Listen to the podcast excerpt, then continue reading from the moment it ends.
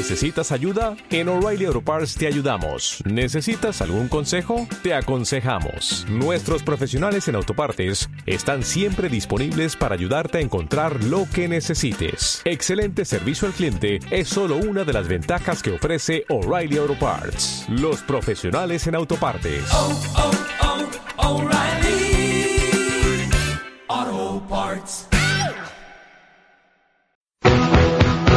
Voces del Periodista. El Club de Periodistas de México, con su brazo asistencial, la Fundación Antonio Sáenz de Miera y Frieital, presenta Voces del Periodista. Conduce Celeste Sáenz de Miera. Comenzamos.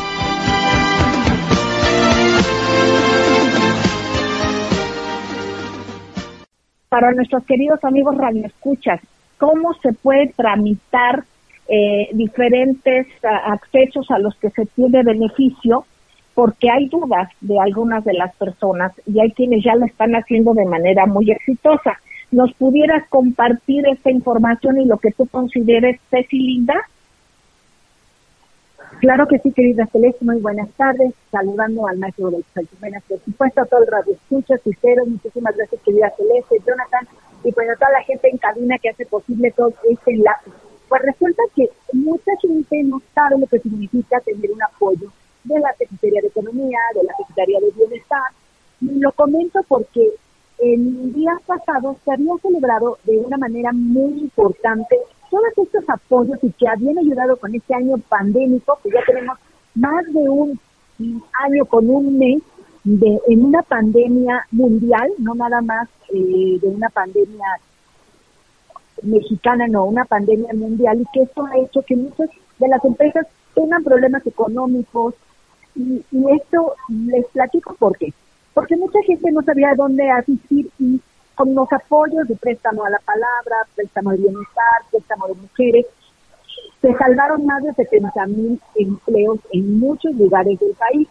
Esa es la razón. ¿Qué es lo que se requiere? Se requiere primero tener un, como, y como debe ser siempre, tener su empresa, tener, ser emprendedor, ser mujer también emprendedora, que tengas un negocio, que ese negocio esté fluctuando. Esto es muy importante para que ustedes puedan tramitar un préstamo a la palabra, un crédito también, que es un crédito muy, muy importante, esos 125 mil pesos si no dice le baja nunca a un empleador o si eres eh, de una tiendita, ¿y cómo lo tramitas? Entras a la página de la Secretaría de Economía, de la Secretaría del Bienestar o en la página del gobierno .mx y ahí te van a decir, te van a seleccionar un formulario, te mandes fotos de tu negocio y también que tienes una solicitud y ese dinero es directo, en el Banco Bienestar te lo van a entregar, que firmes, vas a hacer pagos de 33 pagos por esos 25 mil pesos iniciales que pudieras recibir y que puedes trabajar para que empoderes tu negocio. Entonces, esto, quería Celeste, es algo, porque hoy se hablaba de muchos de los logros de los programas de bienestar de este, incluyendo jóvenes que tienen el futuro, que son jóvenes que no encuentran trabajo porque no tienen experiencia y que pueden darse de alta en la plataforma y buscar trabajo y ayudar. Esto es algo que es muy importante en la red. Un tema, querida Celeste, que ya entrando de redes, a lo que se llama un, un tema que me gustó mucho, porque nosotros hablamos también mucho de derechos humanos en el programa Celeste, en la defensa de todos estos fabricados de culpa. Y este tema, y, me, parecía, me parecía muy importante, es recordar que la memoria es el primer paso a la justicia. Por esa razón, cada día nosotros hablamos de estas personas que siguen en la cárcel, porque no nada más, ojalá que Israel Vallarta encuentre pronto la libertad por esa injusticia que ha vivido Brenda Quevedo, pero hay miles de personas en cárcel, querida Celeste, y que resulta que ese señor Alejandro Poiré hoy va a ser decano del TEC, y lo digo porque él fue uno de los defensores de toda esta gente que está hoy acusada de tortura, eh, hablando de García Luna o de Isabel Miranda, este señor hoy va a ser premiado con una de las máximas escuelas privadas del país. Y bueno, finalmente son temas que, que no nos gustan, pero que se tienen que tratar. ¿En dónde, perdóname, perdóname Ceci que te interrumpa, ¿en dónde van a premiar a la tortura y, a la arbitrariedad?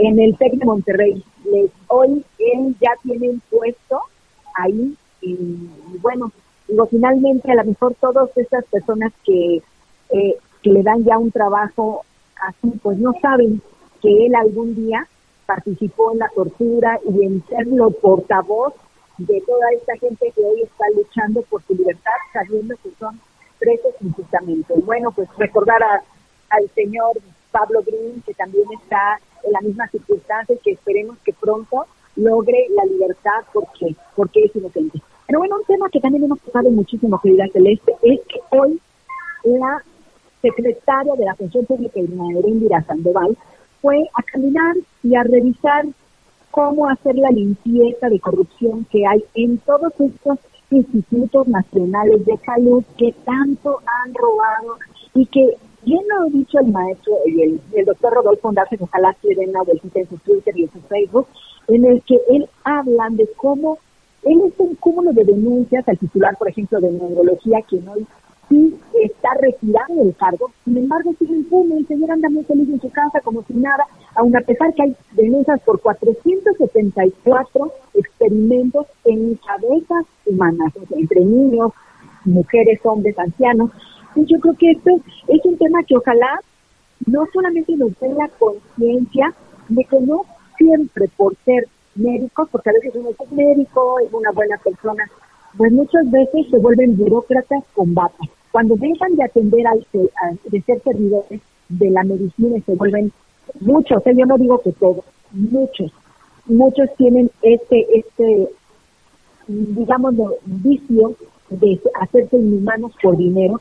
Entonces estar muy atentos porque en esta denuncia que se resulta que al visitar se dieron cuenta de muchas cosas de lo que está pasando que tiene que ver con la corrupción y eso es lo que es muy importante, por eso ojalá vean los programas anteriores de Voces del Periodista, revisen este del doctor Ondarza, si lo van a encontrar, y cómo empieza a llegar después de más de 10 años de impunidad de este crimen de lesa humanidad, empieza a aparecer una luz de la justicia porque el que vaya a la Secretaría de la Pública y vea mucho de lo que están haciendo, de los robos que hacen, pues es una manera de un homicidio blanco, blanco, vamos a decir. Nadie sabe que están muriendo por incapacidad económica de alguien que tiene interés en ganar dinero de personas eh, que están sufriendo. Entonces, hay un contrato de discord del Instituto Nacional de Neurología que ha presentado el maestro Roberto, el doctor Roberto Fondaza, perdón. Entonces, pues ojalá hay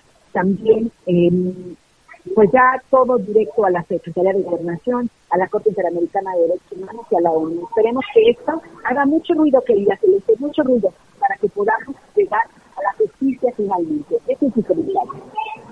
Bueno, pues exactamente, queridos amigos, estamos viendo todo esto y estamos y tenemos que tener en cuenta conceptos como el que menciona nuestra querida Ceci Tapia y que ha, que ha dado seguimiento el doctor Rodolfo Garza Rovira estos asesinatos blancos, porque en eso se en eso se traducen, el que la gente muere muere por una negligencia o por corrupción o por las dos cosas que obviamente tienen mucho que ver.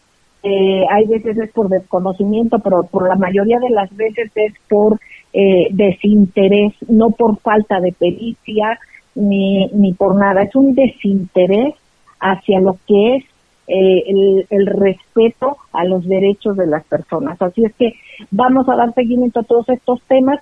Vamos por lo pronto a un corte y regresamos. No se pierda usted al maestro don Rodolfo Sánchez Mena. Van a ver su análisis eh, súper puntual sobre lo que pasó en Ecuador, en Perú y qué tiene que ver con los golpes blandos. No perdamos, gracias.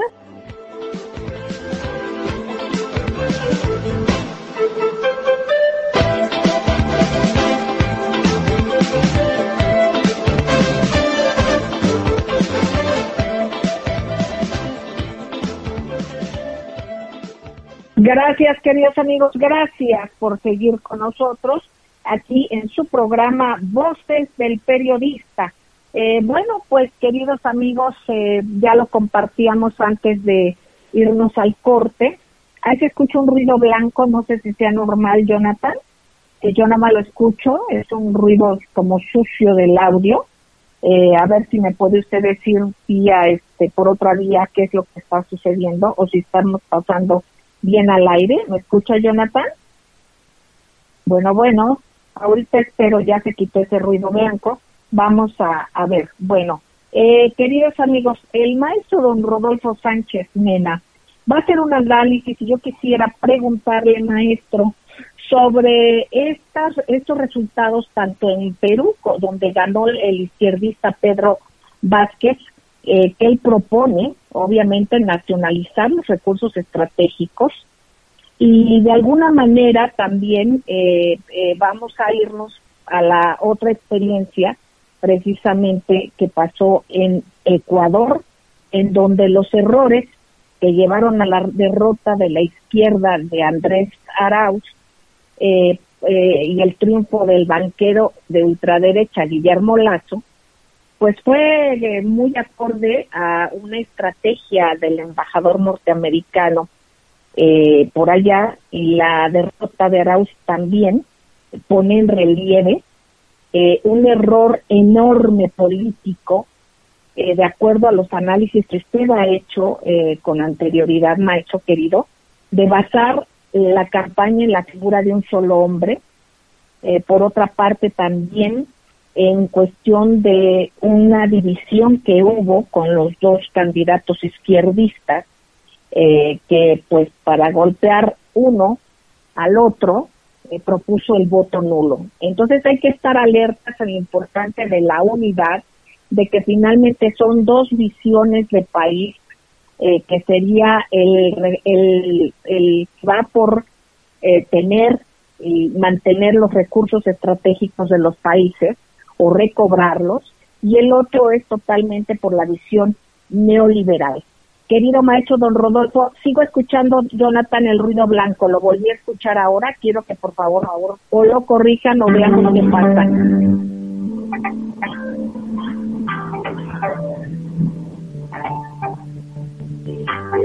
Sí. ¿Qué, qué pasa, Jonathan? Ya. Ya regresamos al aire, Jonathan. Por favor, si me puede. No, sí, sí, pero maestro, yo lo escucho, pero quiero saber si ya estamos al aire.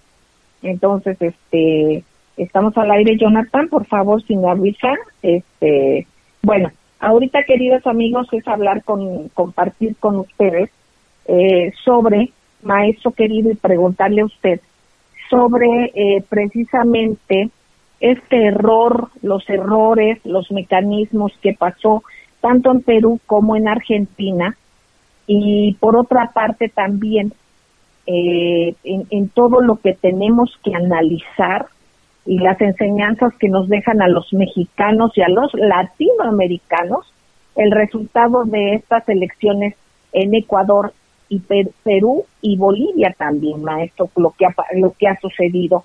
Y por otra parte que vemos a, a, a un personaje internacional como puede ser el comandante Craig, eh, muy activo en Sudamérica y pues que tiene que ver eh, el cambio de administración, por supuesto, como usted mucho nos lo subraya, en los Estados Unidos, el viraje de los Estados Unidos en estas em, en este intervencionismo o como pues no lo podríamos llamar de otra manera. Maestro, lo escuchamos con mucha atención. Gracias. Muchas gracias, Celeste que me dé la oportunidad de comentar y analizar y reflexionar sobre el resultado de las elecciones latinoamericanas y en el futuro de, nuestras elecciones, porque es muy importante ponerles atención. Reviso la prensa mexicana y solamente un pequeño editorial da cuenta de estos resultados electorales que son muy importantes para nosotros. ¿Por qué? Porque se trata de una estrategia general en toda América Latina para reconfigurar la hegemonía norteamericana en todo el continente. Y para ello, pues desde luego, eh, se utilizan otro tipo de herramientas para crear estados hostiles a lo que llaman eh, la presencia de Rusia, a la presencia de, China e inclusive de Irán, a los que les han declarado, con los que están en guerra sin declararse. Pues bien, uno de estos eh, mensajeros y, principales operadores es el jefe del Comando Sur, el señor Craig Fowler, que se encuentra hace unos horas de Argentina y él es un operador muy importante de los resultados electorales. Nos vamos a preguntar qué tienen que ver los militares en cuestiones de orden electoral, y me refiero a los militares norteamericanos. Entonces, ¿qué es lo que hacen ellos? Bueno, pues ellos delinean esta estrategia y realizan y coordinan con las embajadas y el Departamento de Estado toda una operación para eh, para tener para que los grupos progresistas latinoamericanos para que los candidatos latinoamericanos de una orientación nacionalista sean derrotados y mantengan el poder la derecha afín a las corporaciones norteamericanas. Entonces, ¿qué es lo que está pasando en América Latina? Y hay que tener mucho ojo y una muy buena visión de esto. ¿sí?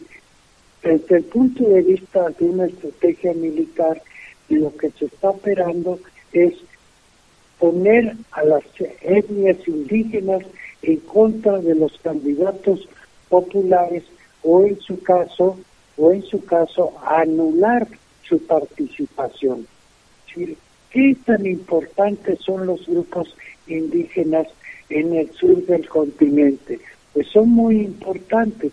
En Bolivia sí contribuyeron al derrocamiento de un militar, el señor Hugo Panzer, Panzer, Panzer, lo era su, su, no, su designación eh, humorística, sí, porque metían los tanques contra los mineros bolivianos y los indígenas apoyaron, bolivianos apoyaron la derrota del señor Pance y el triunfo del movimiento, el movimiento al socialismo del presidente Evo Morales en ese entonces.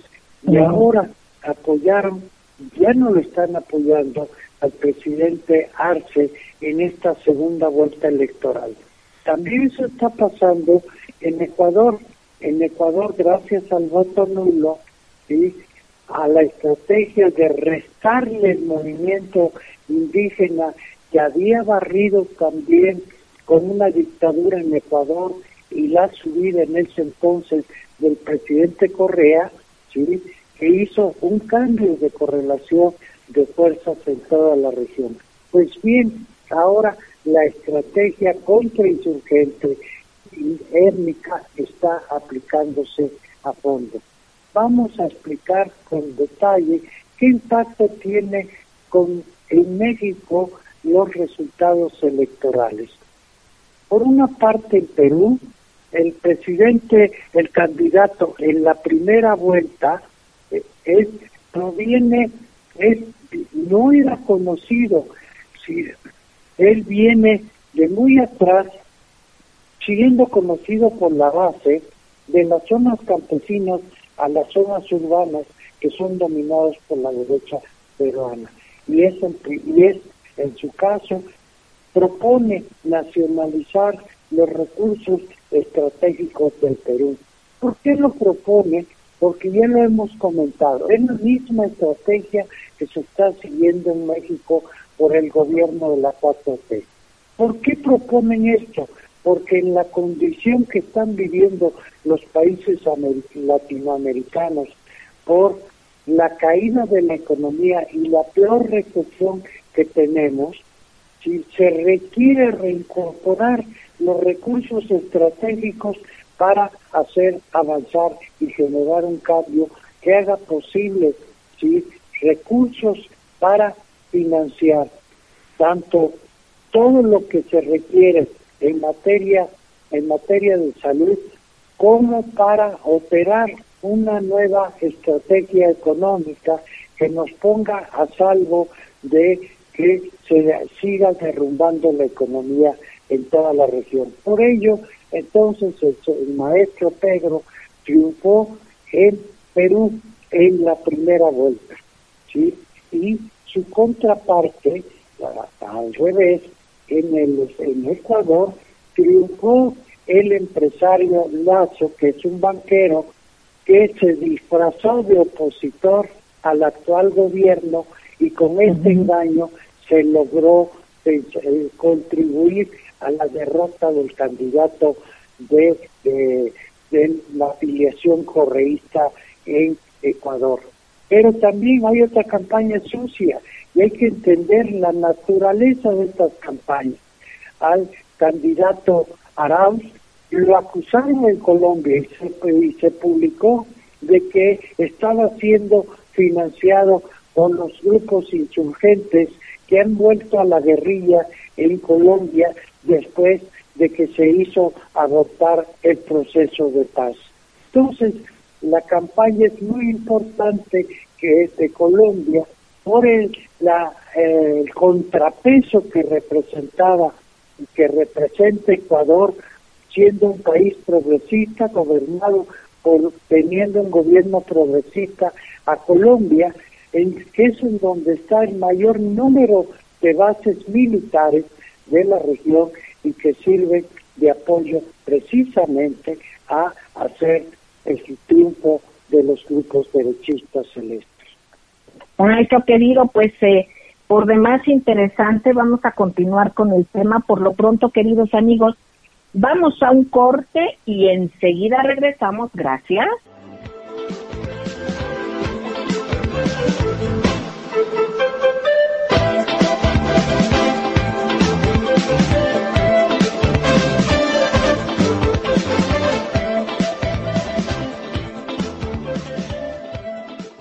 Gracias, queridos amigos. Gracias por seguir con nosotros en Voces del Periodista.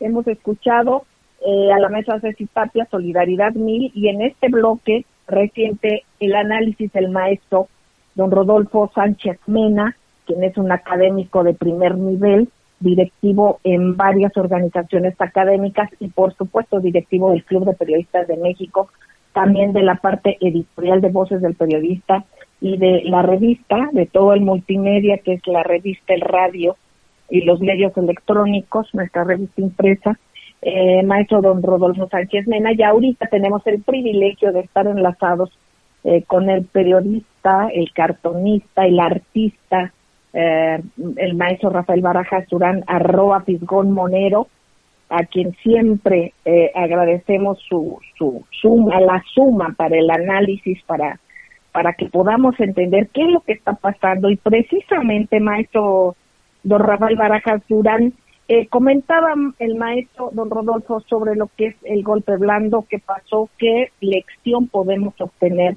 de las elecciones eh, eh, pasadas en, recientes y otras no tan recientes en Sudamérica, pero también darnos cuenta, y es un tema al que le ha dado seguimiento desde hace muchos años, y un analista profundo del tema del golpe blando. Precisamente hoy en el periódico La Jornada salió publicada una, una participación del maestro Buenabad, en el cual precisamente hablan del informe McBride y en qué consistió. En esta nota que recomendamos, bueno, al menos su servidora lo recomienda, eh, precisamente hay una parte donde se advierte que eh, dice, y entre comillas. En parte del artículo del maestro Buenabat, dice, conveniente al desarrollo imperial del capitalismo, eh, eh, algunos puntos que él menciona, pero aquí dice que algunos calculan que hacia 1980 había en el mundo alrededor de 600 grandes propietarios de herramientas de información y comunicación. y hoy, ¿qué creen? Solamente son ocho, queridos amigos. Esto nos diría mucho de cómo se ha concentrado el poder, cómo se ha concentrado la unificación de las voces, donde hay voces únicas eh, que se pretenden replicar por todos los medios. Pero ahora ya hay este, redes sociales que también sabemos que son parte de esa concentración de la información, pero como aquí ya hay una participación ciudadana masiva, eh, pues están a la vista las cuestiones y, y, los intentos, no, no, no solamente intentos, las censuras y, y cómo se van camuflajeando y sofisticando la censura. Maestro don Rafael Barajas Durán, muchísimas gracias por estar con nosotros, maestro querido. ¿Cómo está usted?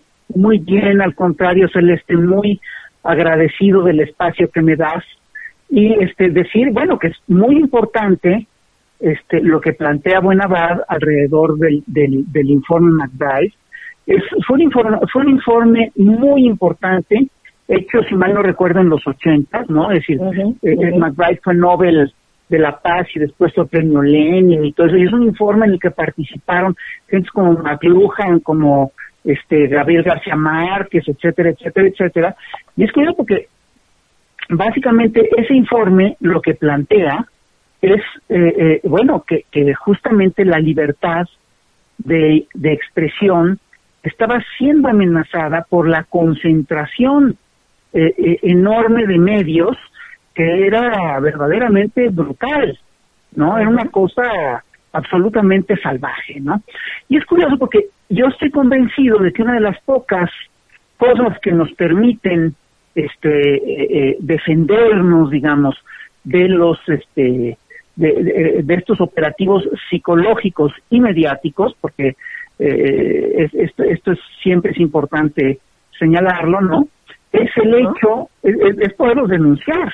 Es decir, oigan, mira, está pasando esto, aquí ha pasado esto, aquí la costumbre ha sido tal, etcétera, etcétera, etcétera. Y la verdad es que es muy curioso porque eh, ya van dos gentes que hacen un artículo diciendo que todo lo de la, denuncia del golpe blando eh, este, es una eh, patraña, ¿no? Que no, quien dice, habla de esas cosas, no tiene razón. Y citan los dos una cosa que es curiosa, citan una, citan el caso de Jim Sharp, que Jim Sharp fue, a ver, la, historia es la siguiente, si, si nosotros revisamos cómo va eh, eh, eh, en qué se fundamenta el tema de los golpes blandos, pues efectivamente el informe McBride es un primer documento que nos da un dato importante acerca de cómo operan del riesgo que implicaba este eh, eh, eh, para la democracia, la concentración del poder de informar de los consorcios mediáticos, decía literalmente que la concentra el aumento de la concentración del poder de informar de los consorcios mediáticos podría provocar el desarrollo de nuevas maneras de control que llevarían a la desaparición de los poderes en las sociedades. Y eso es lo que ha ocurrido, es increíble. es curioso porque después del, después del informe McBride, el texto que yo creo que es fundamental es uno que hizo un señor Martin Van Crevels, que es un teórico israelita de la guerra, que publicó en 1991 un libro que se llama La transformación de la guerra. Y este libro es muy interesante porque es un libro que es lectura obligada para oficiales de Estados Unidos, ¿no? Es decir, los oficiales de alto rango del Pentágono tienen que leer obligadamente tres o cuatro libros. Uno es El arte de la guerra de Sun Tzu, el otro es el, clásico de von Clausewitz, y este es el otro, ¿no? Y este libro de Martin Van Krevel, en esta tesis, él plantea que las guerras convencionales ya no van a funcionar en un futuro próximo, pero plantea que la población puede perfectamente ser controlada mediante una guerra que maneje una mezcla de propaganda y terror. Es curioso porque si nosotros revisamos este lo que ha ocurrido con el planeta en las últimas décadas, vamos a ver que esa es precisamente la estrategia que buscó Estados Unidos, pues, es más, desde tiempos de George Bush eh, eh, padre, ¿no? O, pues no sé si George Bush padre, George Bush hijo, pero eh, claramente esto se aceleró en el sexenio de Obama, en el cuatrienio de Obama, durante el gobierno de Obama, esto agarró un vuelo increíble. Y eh, es un hecho que en tiempos de Obama se multiplicaron lo que estos señores llamaban las operaciones, eh, eh, las, las, las, operaciones de guerra irregular. Entonces, eso es parte de lo que estamos viendo, es decir, la doctrina de guerra irregular se estableció en el 2009, ¿no? Y a través de operaciones encubiertas de sus fuerzas especiales, Estados Unidos se puso en guerra en 2010, está en guerra en 2010 en 75 países, ¿no? Es una cosa brutal. Y fíjate, es muy curioso porque los personajes estos, eh, eh, a, quien empiezan a plantear el tema de las guerras eh, y de, los golpes blandos, es un periodista francés que se llama Thierry Maison, ¿no? que publica un, un, artículo que se llama Perfeccionando el método de las revoluciones de colores. Entonces ahí dice que Jim Sharp, que es un filósofo de la no violencia norteamericano, ¿no? Estuvo detrás de todo ese proyecto y tal, tal. Y hay un texto de Jim Sharp que efectivamente habla de la no violencia, etcétera, pero no es seguro que Jim Sharp, es decir, es muy probable que la CIA se haya inspirado en ese texto para hacer su estrategia de golpes blandos, ¿no? Y hay un grupo de este, intelectuales norteamericanos importantes como Howard Zinn y Noam Chomsky que eh, exoneran a Hart del tema de los golpes blandos, que dicen que no, que bueno, que tal vez sí recibieron dinero de la USAID en su Albert Einstein Foundation, etcétera, pero eso no quiere decir que hayan trabajado para la CIA, etcétera. Pero esa misma carta reconoce claramente que sí hay proyectos de promoción democrática que están financiados por Estados Unidos y que le dan asistencia a las élites occidentales con el fin de tomar el poder y que parte de esas, y es claro que parte de esas estrategias, ¿sí? Tienen que ver con estas estrategias de información, vamos, son, operativos psicológico-mediáticos, ¿sí? Que son, que son tremendos, ¿no? Ahora, dicen, a mí se me hace muy curioso porque te dicen, no, bueno, las, eh, los golpes blandos no son algo tan, eh, tan dañino y tan grave. Hombre, los golpes blandos son una cosa brutal. Las guerras irregulares, perdón, han, eh, han provocado cantidad de muertos en, en, las últimas décadas, ¿no? Es decir, eh, eh, en la doctrina de la guerra irregular, el campo de batalla no tiene límites y las tácticas y estrategias utilizadas son no tradicionales, ¿no? Es decir, incluyen la contrainsurgencia, la subversión y el uso de fuerzas especiales para ejecutar operaciones clandestinas de guerra. Es decir, por ejemplo, te voy a dar un ejemplo eh, eh, perdón, pues yo estoy convencido de que estas guerras irregulares incluyen planes de ataques preventivos, represalias y este eh, también, digamos, guerras contra la droga. ¿Te suena? Pues aquí está, pues eso es parte de lo que ocurrió aquí en México. Es decir, México ha sido un país intervenido, ¿no? Hemos sido un país intervenido en las últimas eh, en las últimas décadas y claramente la estrategia de guerra es una estrategia de guerra irregular. Hay un comando, eh, eh, hay, hay un, perdón, hay un artículo que publicó The Nation en, en, en el año de mil, del 2010, en el que cita una fuente de alto nivel de las operaciones especiales, que dijo que, este, que estas fuerzas especiales operaban en Irán, Georgia, Ucrania, Bolivia, Pakistán, Ecuador, Perú, y también menciona a México. Entonces, no es cualquier cosa de lo que se está hablando. Entonces, perdón, eh, cuando nos dicen que las guerras, eh, que los golpes blandos y que este tipo de estrategias no existen, pues no están viendo la cara. Digo, la estrategia de golpes blandos ha sido documentada sobre todo en diversos países de América Latina la denunció Hugo Chávez en su momento, la denunció en su momento Rafael Correa, hay artículos sobre eso en la prensa argentina. Maestro querido, yo creo que más allá de lo que se haya denunciado, pues están los hechos que son irrefutables. Y aquí algunos de los que tenemos que, tener en cuenta antes de irnos al corte, queridos amigos, y regresar a seguir escuchando al maestro, es esto, recordemos que hacia 1980 había en el mundo alrededor de 600 grandes propietarios de medios y ya se, y eran muy pocos y así se consideró en este informe McBride. En 1980 600 y era una cuestión que causaba alarma. Ahora solamente son ocho. Ese es un punto. El otro, ¿qué es la percepción? Por ese medio nos manejan. Así es que es muy importante cómo capturan nuestra atención y cómo manejan y tratan de dominar nuestras emociones para tener una percepción ya previa y muy eh, eh, estereotipada de lo que ellos pretenden. Y también al regreso les voy a compartir, queridos amigos, que precisamente el profesor Michel Chosudowski, yo quisiera agregar esto, tiene un libro estupendo, editado desde hace varios años, desde el siglo pasado, digamos, eh, parte de esto empezó a desarrollarlo con la globalización de la guerra. Pero vamos a un corte y regresamos, queridos amigos. No perdamos, gracias.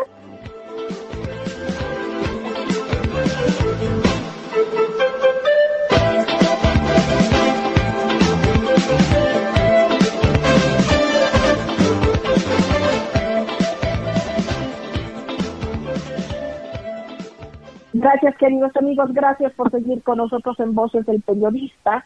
Eh, estamos escuchando al maestro Rafael Barajas Durán, arroba Fisgón Monero en la mesa, que simpatía, solidaridad, Miguel, maestro don Rodolfo Sánchez Mena.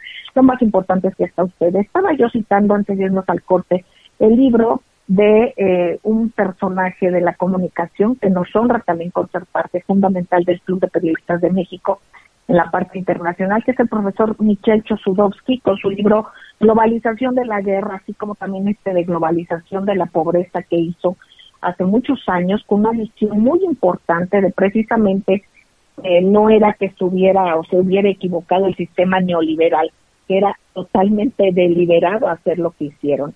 Y bueno, pues en este momento yo subí en Twitter, en arroba Science lo que está el libro para descarga libre, eh, que lo hace eh, Global Research del profesor Michel Chosudowski. Este libro, La globalización de la guerra, queridos amigos, precisamente este centro de investigación sobre la globalización, en inglés es Global Research, eh, pone esta a disposición eh, este libro de manera totalmente gratuita, la descarga, la globalización de la guerra, eh, esta guerra larga de Estados Unidos contra la humanidad, que escribió el profesor Michel Chosudowski, que está publicado en español en el 2016 por una editorial Paxa en, Nicaragua y que en México se editó, la editó el Club de Periodistas de México. Aquí se aborda esta perspectiva histórica y estratégica de guerras globales encabezadas por eh, el Estado norteamericano y de alguna manera advierte que de persistir la escalada militarista estadounidense pues hay muchos otros riesgos. Aquí fíjense y el análisis se centra precisamente en esta doctrina militar de la década posterior a los ataques a Nueva York, perpetrados el día 11 de septiembre del 2001, y el peligro de que estalle una guerra convencional, como sería una guerra nuclear, pero también aborda los otros tipos de guerra de los que habla el maestro Rafael Barajas Durán, el papel central de los medios corporativos de comunicación, de propaganda, eh, así como los fracasos del movimiento antiguerra.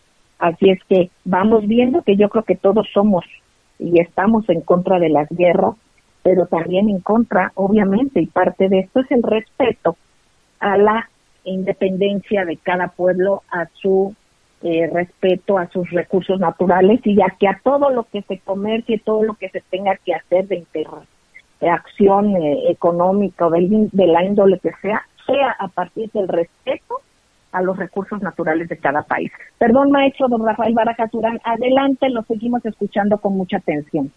Sí, pero yo creo que además lo más importante del asunto de los golpes blandos es que, es que en México hemos visto cómo funcionan esos operativos mediáticos, hemos visto estos operativos mediáticos. ¿Cómo nos vienen a decir que es una fantasía y que es una, un invento y que es una chapuza, no? Cuando vimos claramente cómo funcionó el operativo de el peligro para México que se dio en el 2006, cuando vimos también todo el asunto de la operación Berlín. No digo que no nos vengan eh, con, eso. Fíjate, yo, yo, yo, investigué el tema del linchamiento gráfico de Francisco y Madero, ¿no? Y este y, y, desde vamos, es un caso, es posiblemente el primer eh, la primera campaña de descrédito mediática masiva moderna, ¿no? y fue ya en 1912, 1913. Digo, y, y, y, está muy claro en la investigación, quedó clarísimo que los mismos señores que habían patrocinado las revistas que atacaban de manera sistemática a Madero son los mismos que patrocinaron el golpe de Estado contra Madero y Pino Suárez. Entonces, yo no, esto no ha cambiado. No, el arma fundamental en esto, queridos amigos, eh, no es el que se escuche o se piense diferente. Aquí el arma fundamental ha sido la mentira porque la discusión se puede dar desde el punto de vista de una visión diferente eh, en, cuestión de economía, de, en fin, de todos los puntos que usted quiera eh, pensar. Pero aquí lo terrible es de que se hace como algo normal y se acepta. Incluso hace unos días circuló un video este, en el cual estaba em, un personaje de la derecha platicando con un ex candidato de un partido político en el cual se advertía y se, se, se decía lo que tienes que hacer en gol en contra del partido Morena, mientras más mentiras digas, más éxito vas a tener. O sea, se, se reconocía abiertamente la utilización de la mentira como normalizando esto y no que esto debiese de estar penado. ¿Por qué? Porque afecta socialmente, afecta de muchas maneras no solamente es la parte ética, ahí sí yo difiero de nuestro eh, eh, presidente, al que mucho respeto, pero sí debería de haber algún tipo, es muy delicado también, ¿no? Porque cualquier cosa se pudiera este, escudar para hablar sobre libertad de expresión. Pero aquí no es libertad de expresión, aquí es la utilización deliberada de la mentira. Ahí lleva de, este, de premeditación, alevosía y ventaja. Y vaya que quita tiempo, quita esfuerzo y quita el conocimiento, engaña a, la ciudadanía. Eh, ¿Más algo que agregar? Sí, nada más que hay que recordar lo que ocurrió ahorita, lo que acaba de ocurrir en Ecuador, que fue muy serio, es decir, hubo efectivamente un, vamos, una elección importante, el correísmo se estaba jugando una carta muy importante, ¿no? Y eh, eh, perdió este el candidato del correísmo, ¿no? Entre otras cosas, por, dos factores. Primero, porque sí hubo una campaña mediática brutal en contra de él y en contra de Correa. Y la otra, porque hay un sector, un sector, fíjate, eh, que, eh, eh, que se dice de izquierdas y que finalmente pidió anular el voto. Y ese es el que le acabó dando el triunfo a un ex banquero, a Lazo. Perdón, tenemos que vernos en el espejo y reflexionar ¿no? Las consecuencias que tienen todas estas cosas. Perdón. Mucho cuidado, queridos amigos, con quienes tengan una visión eh, nacionalista, eh, con eso, con eso a lo que se le eh, apoya desde la extrema derecha, que es la desunión. Aquí hay que ir de acorde a una visión de país, quien esté en contra o quien esté a favor, pero hay que estar. Quienes vayan por la cuestión nacionalista no se dejen enganchar por eh, cuestiones que vayan a, para atomizar, para dividir. Y en lo personal, pues yo ni siquiera leo cosas que van en contra, digamos, de este tipo de cosas porque están inoculadas precisamente con mentiras o con una cuestión perversa que son los protagonismos. Entonces hay que sumar en cualquiera de, de las visiones que usted tenga. Adelante, Ceci, querida, ya nos vamos, ya nada más un, pensamiento de salida a los maestros. Adelante, Ceci. Claro que sí, bueno, pues hay que seguir muy, muy de cerca todo lo que está pasando, pero sobre todo, no, no solamente las votaciones, lo que está pasando en nuestro país y cómo nos afecta a nivel mundial. Estar atentos, leer, estudiar, por favor, prepararse. Ese es mi mensaje. Gracias, Ceci, querida. Maestro don Rodolfo Sánchez Mena, adelante, maestro querido. Pues no hay que olvidar el papel que está jugando el Comando Sur en estas elecciones. Es muy importante que incorporemos al análisis para que traduzcamos en nuestro país la contrarrespuesta. Es muy importante entender cómo Biden ganó buena parte de estas elecciones y en qué está ganando, por qué las está ganando. Eso vamos a trabajar sobre esos temas. Gracias, nuestro querido maestro don Rafael Barajas, algo que nos diga de salida. Sí, mira, yo básicamente lo que creo es que tenemos que entender entre otras cosas, que este el, proyecto actual de gobierno puede ser muy popular y todo lo que tú quieras, pero que la derecha a nivel eh, global y a nivel local pues está operando, ¿no? Y que ellos sí buscan, sin lugar a dudas, detener el proyecto y la restauración, la restauración del modelo neoliberal. Gracias, maestro querido, y gracias, Miguel Ángel, Diana, Priscila León, Perla Tapatía, Antipacho, el Iki soviético, Julia Holguín, gracias, Hanna, Ana María querida, Carlos Aguiar, Carlos Gente, muchísimas gracias, queridos amigos, por dar seguimiento a este programa. a ustedes, queridos amigos, les queremos entrañablemente, les abrazamos y les decimos que sigan en estas frecuencias porque aquí se escucha plural, aquí se escucha diverso y de eso es de lo que se trata. Siguen estas frecuencias, por favor. Maestros de la mesa, queridos, gracias. Un beso tronadísimo para ustedes y, por supuesto, para nuestros queridos amigos Radio y Ciber Escuchas. Un abrazote, queridos amigos. Cuídense mucho. Recuerden que hay que cuidarnos mucho. Hasta la próxima. Gracias.